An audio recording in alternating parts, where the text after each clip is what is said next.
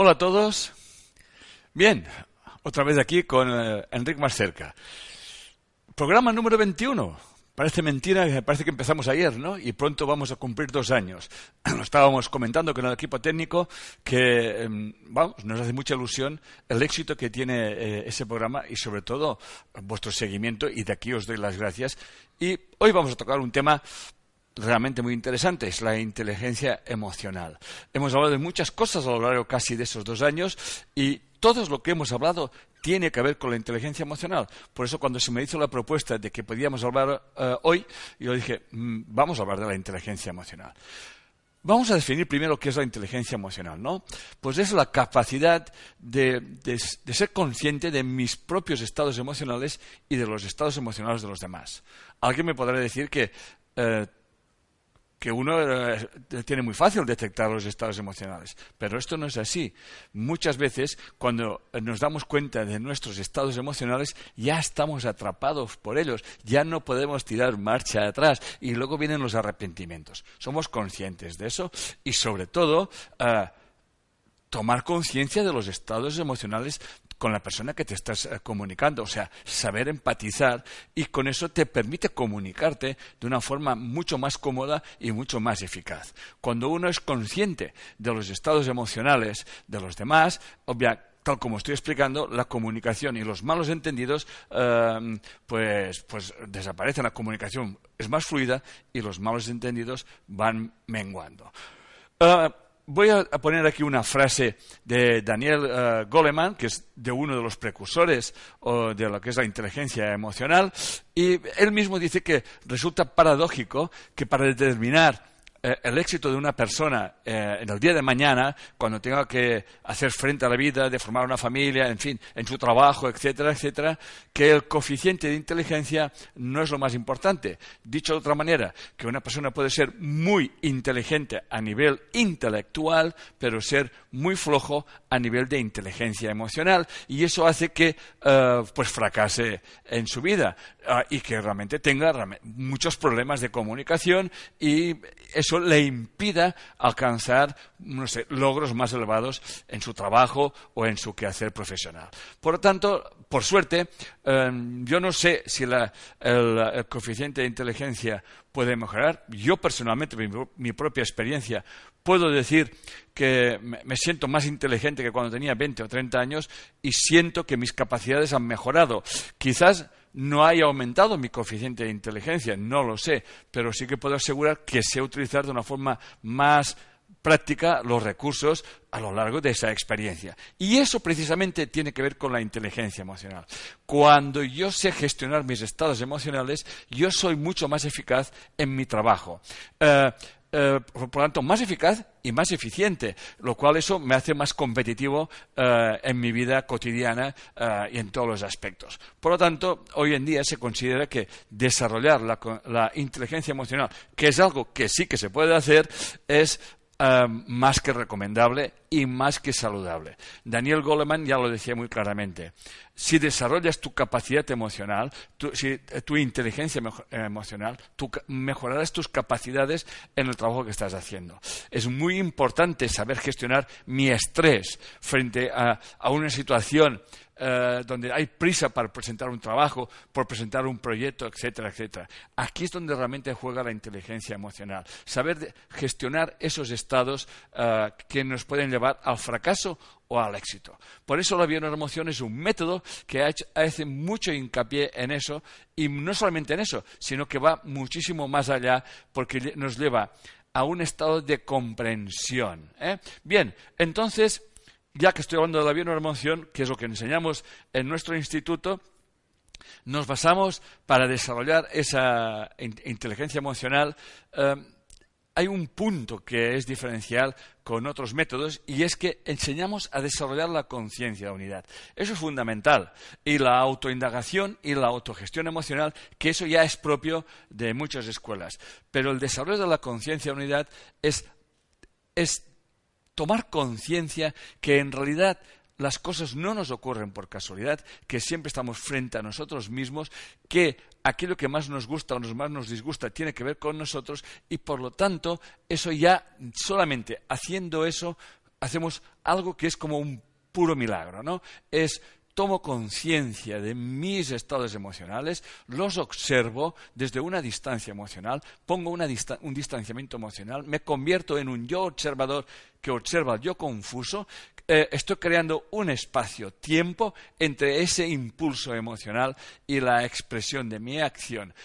y eso me permite autoindagar. De dónde sale ese impulso, dónde realmente se encuentra esa programación en mi inconsciente para que yo me manifieste en ciertas, en ciertas situaciones, en ciertos escenarios, de esta forma determinada y sobre todo puedo hacer lo más importante, cambiar este impulso emocional y en vez de expresar un tipo de emoción, saber expresar otra, otra emoción, vamos a llamarle más blanda, que me permita comunicar con los demás sin crear un conflicto. Eso realmente es muy importante hoy en día porque eh, en, mi expresión de mis estados emocionales, saberlos gestionar sin dejar de ser asertivo, sin dejar de decir aquello que piensas, pero sobre todo no faltando el respeto, o sea, respetando la, opinión de los demás, esto es un logro que podemos adquirir todos y que obviamente, en nuestro, como estoy explicando, en nuestro instituto, Enrique Olvera Instituto, enseñamos esto básicamente.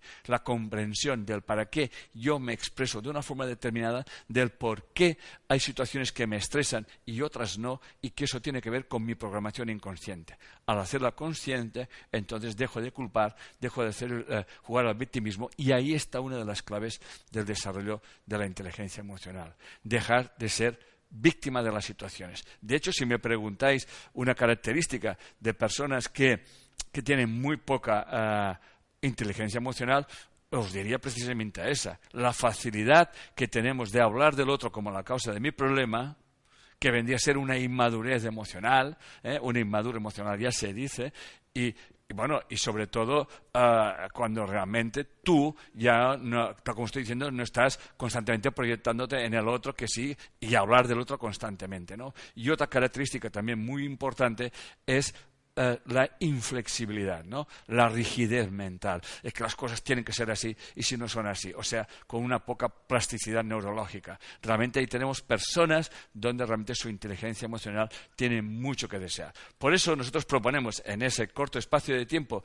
en el ritmo más cerca, pues esos primeros pasos, esa toma de conciencia que podéis utilizar, eh, bueno, ya eh, con mucha paciencia y, y permitiéndoos vuestros errores, ¿no? Y ir tomando conciencia e ir creando ese espacio entre eh, este impulso y esa manifestación de mi emoción, y cuando realmente tomas ese espacio, que nos, puede parecer que, es algo difícil, cuando coges práctica, cuando realmente te das cuenta de que ese impulso se manifiesta en tu corporalidad y que te puedes sentir como que la sangre te hierve o como que te quedas muy blando, etcétera, etcétera, cuando tomas conciencia de eso, realmente puedes gobernar tus emociones, puedes gestionarlas y realmente ser mucho más asertivo, ser mucho más diplomático, saber decir las cosas como hay que decirlas, con un respeto, con una dignidad. Casi os acabo de explicar en esencia todo, pero ahora voy a desglosar todo eso que acabo de explicar ¿eh? y vais a verlo paso por paso. Por lo tanto, ¿qué son las emociones? Todas las emociones son en esencia impulsos que nos llevan a la acción. De hecho, eh, la palabra emoción viene de mover, que es ponerse en movimiento. De hecho, si no hay emociones, realmente no solamente no nos moveríamos, que sino que no recordaríamos absolutamente nada. Para yo tener un recuerdo tengo que ponerle una emoción. Y eso es muy importante. Cuando yo revivo una emoción, revivo el recuerdo. Y cuando yo voy a la escena y revivo la emoción, estoy actualizando aquel recuerdo. Por lo tanto, para mi inconsciente, que eso también lo enseñamos, mi inconsciente no existe el pasado, porque cuando yo recuerdo una situación que no tengo integrada, que no tengo nada, puedo tener una alteración emocional. Por lo tanto, lo estoy viviendo. Y a veces decimos, no me, no me hables de eso que me pongo enfermo, que eso me molesta muchísimo. Atención, obsérvalo, obsérvalo, disóciate. Observa ese yo confuso. ¿Qué hay detrás de esa reacción? Por lo tanto, es una reacción automática, ¿no? Hay que tener en cuenta que el impulso es el vehículo de la emoción y que la semilla de todo impulso es un sentimiento expansivo que obviamente busca expresarse en la acción.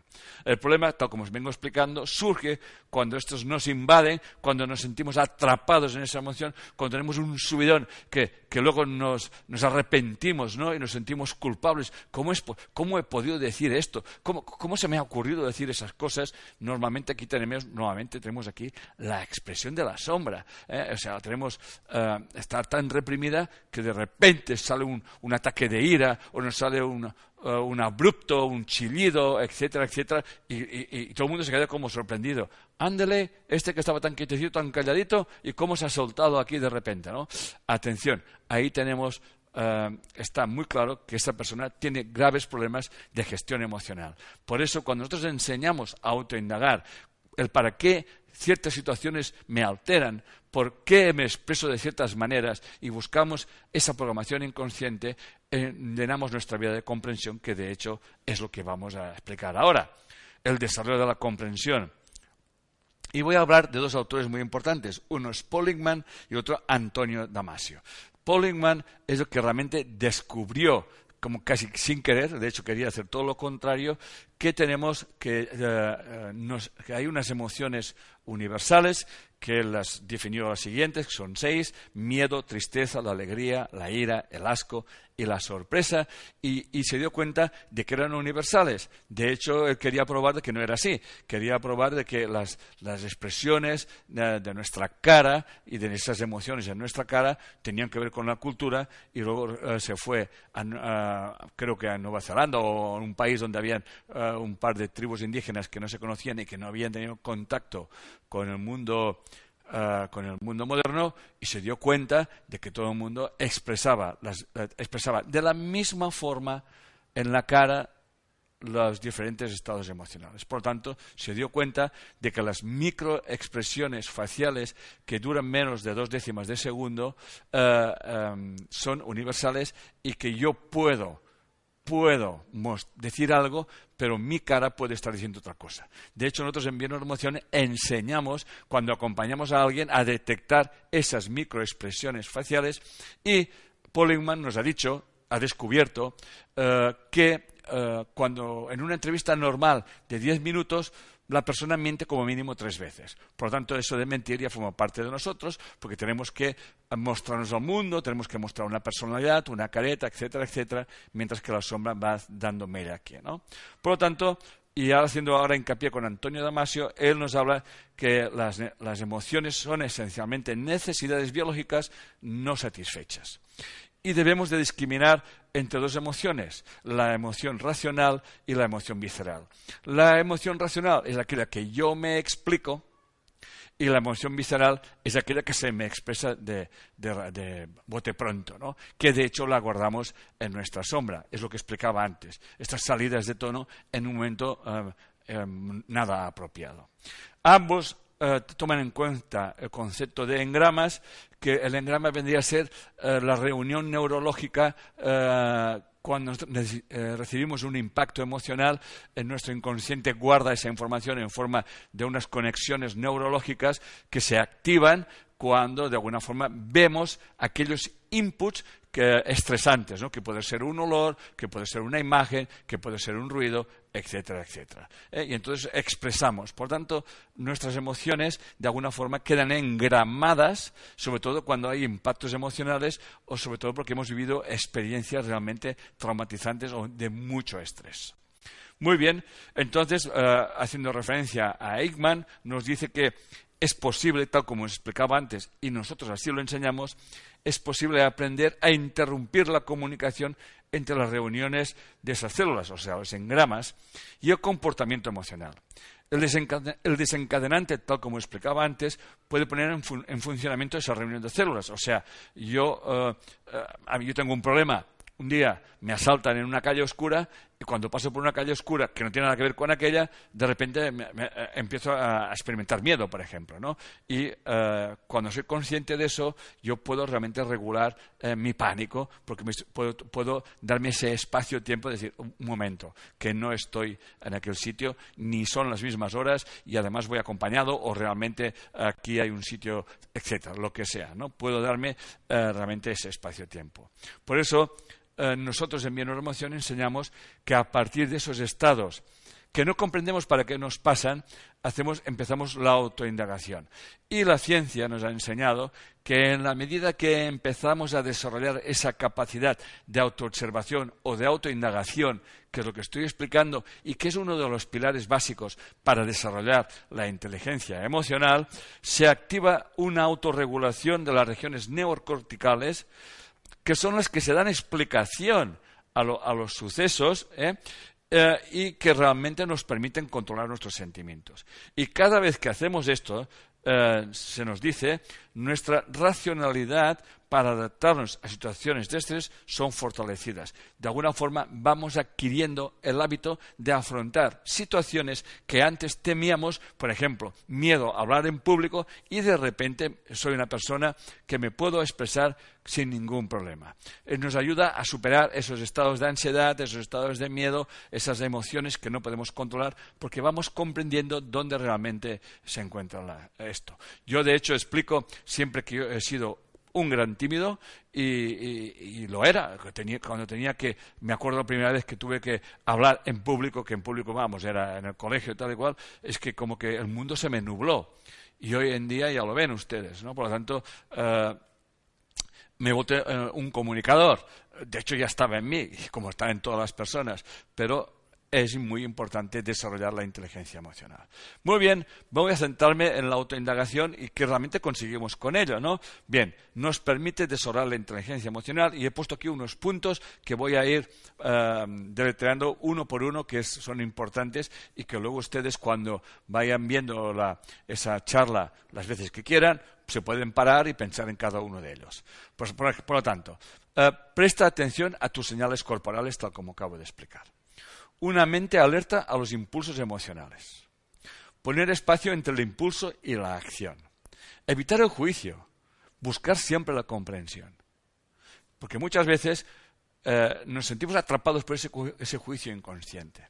Saber relacionar mis emociones con mi entorno. Realmente la autoindagación me permite que no siempre me expreso igual eh, en función de una escena o de unas personas. Tomar conciencia de que para qué yo me expreso de esta manera con esas personas o en esa situación, eso tiene que ver conmigo. Huyan, huyan de creer que la causa es el otro. Piensen que el otro es el espejo. Realmente ustedes se están proyectando en ellos y si uno toma conciencia de eso, aquí empezamos a desarrollar la inteligencia emocional. Saber expresar las emociones y no soltarlas bruscamente. Escucha con una mente abierta, aprende a decir, bueno, está bien, pero hasta aquí, ¿no? Eh, y, no escuchar lo que no quieres ir, ni ir a donde no quieres ir, ni hacer aquello que no quieres hacer. ¿eh? Y con un no gracias, ahora no tengo ganas, eh, no pasa nada. Y si la otra persona se ofende, tiene un problema. Dicho de otra manera, tú estás en casa, estás viendo tu partido de fútbol, o estás viendo tu telenovela, o estás viendo lo que tú quieras, con tu bata, con tu pijama, te llama un amigo y mira qué tal, y qué cual, que por qué no salimos, que me encuentro con un problema, y tú le puedes decir, mira, oye campeón, eso que te está pasando mm, puede esperar hasta mañana, sí, mm, es grave, tal y cual, es que me encuentro muy mal. Pues mira, mañana hablamos, porque ahora me quedo en casa. Si el amigo se enfada, el problema es de, es de él. Esa es la mejor manera, siendo asertivos, de ir desbrozando en tu vida quién realmente te conviene estar y quién realmente no te conviene estar. Y eso también se llama inteligencia emocional, que tiene que ver con ser asertivo. No le faltas el respeto, porque si tú permites que, te, sean intrusos en tu vida con algo que es irrelevante o que realmente es repetitivo, realmente estás muy bajo y te preocupa más lo que piensa el de ti que lo que tú realmente pienses de ti mismo.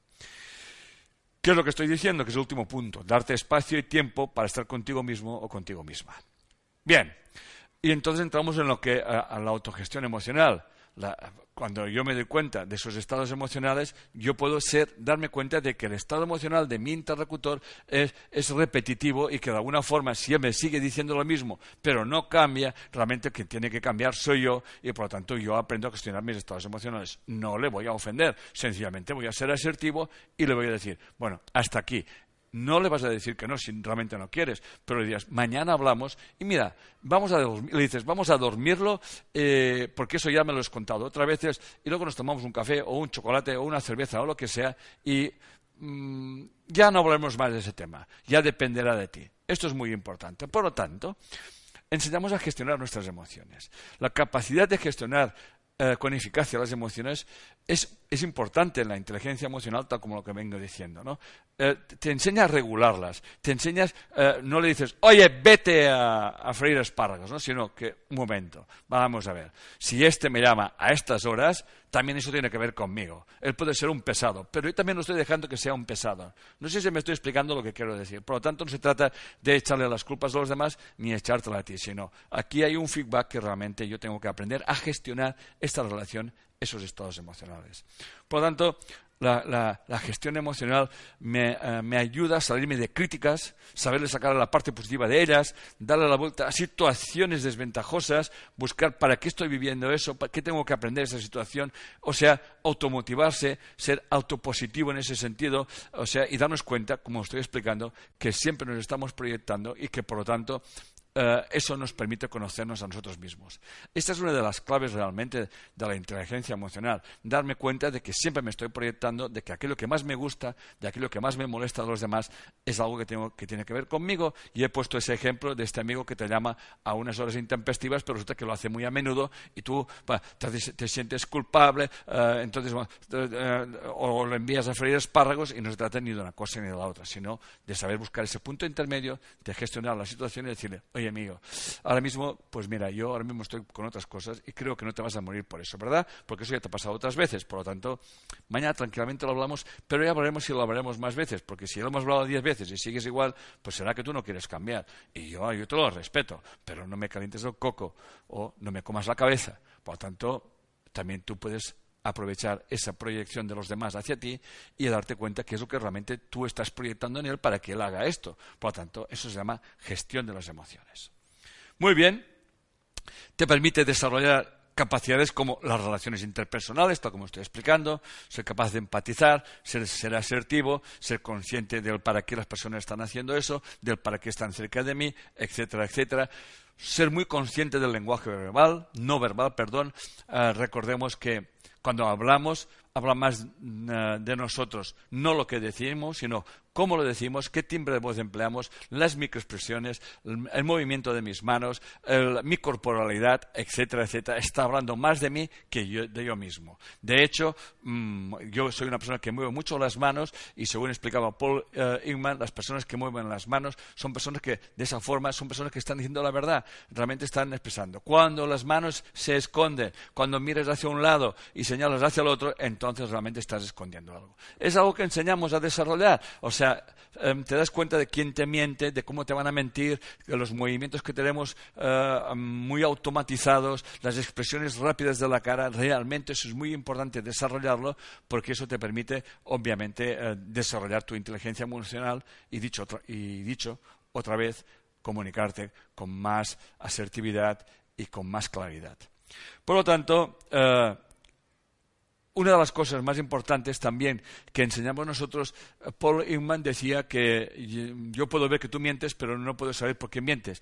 Y nosotros sí que a través de la emoción vamos a, sabemos encontrar esos programas gracias a darnos cuenta de que eh, em, mentimos eh, con ciertas personas y en ciertas situaciones. Y lo hacemos de una forma inconsciente.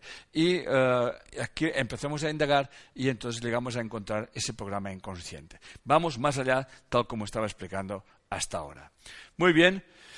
Vamos a ver cuáles son las cualidades de una persona con inteligencia emocional elevada. Unas cuantas. Son, son, flexibles y tolerantes, reconocen sus capacidades, hasta aquí puedo llegar, y pueden decirlo, mira, hasta aquí yo puedo llegar y mañana veremos si puedo mejorarlo.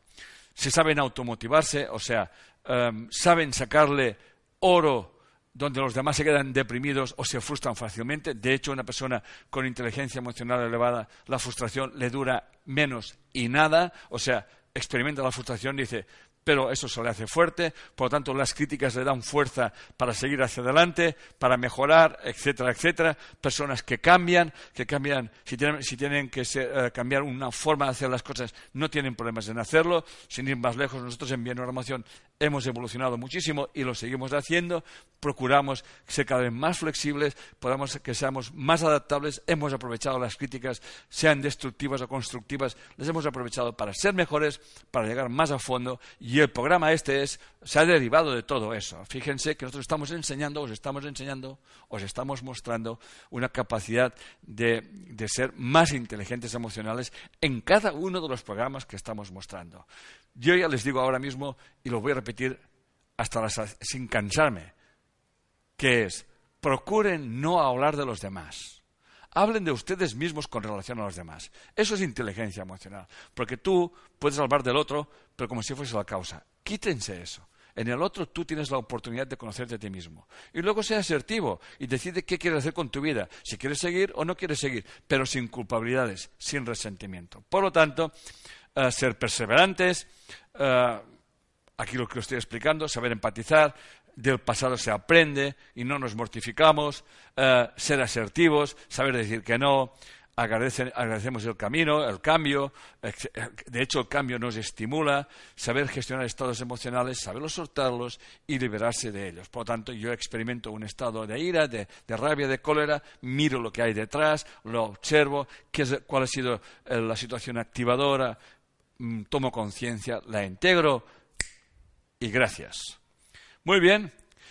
La bioneuromoción facilita el desarrollo de la, inteligencia emocional porque nos enseña a buscar, sobre todo, tal como estaba explicando, las resonancias familiares, la información que le damos de nuestros padres, autoindagarlas, nos ayuda a comprendernos a nosotros mismos, nos libera de ataduras emocionales, evitamos hacer juicios y sobre todo eso siempre recae en beneficio de nuestro estado emocional y en nuestro estado físico. Porque eso está claro, lo han dicho muchos autores, si modificamos nuestra percepción, se modifican nuestras emociones y por lo tanto se beneficia nuestro estado de salud. Nos permite comprender el para qué nuestros padres actuaron como actuaron y no vamos a, decir la culpa son de mis padres, sino que mis padres hicieron lo que pudieron, lo que supieron o lo que sabían hacer y nosotros no somos nadie para juzgarlos, ni pedirles cuentas, ni proyectarles culpabilidades, sino comprenderlos y trascender esa información y punto. Y eso obviamente nos enseña a desarrollar conciencia. Ya que estoy hablando de desarrollar conciencia, una persona que desarrolla la conciencia hace una observación consciente de las situaciones y de entrada voy a hacer una recapitulación de todo lo que he explicado hasta ahora y con eso iremos ya cerrando ese punto y, ese programa de Enrique más cerca. No nos vamos a justificar, es el deporte nacional, Siempre nos estamos justificando que si el tiempo, que si el, tránsito, que si mi padre, que si mi madre. Esto, esto es inmadurez emocional. Vamos a ser adultos emocionales, responsables de nuestras vidas. Sabemos que puede haber imprevistos en nuestras vidas. De hecho, los hay. Por lo tanto, vamos a, a ser más precavidos y a saber gestionar todos esos estados.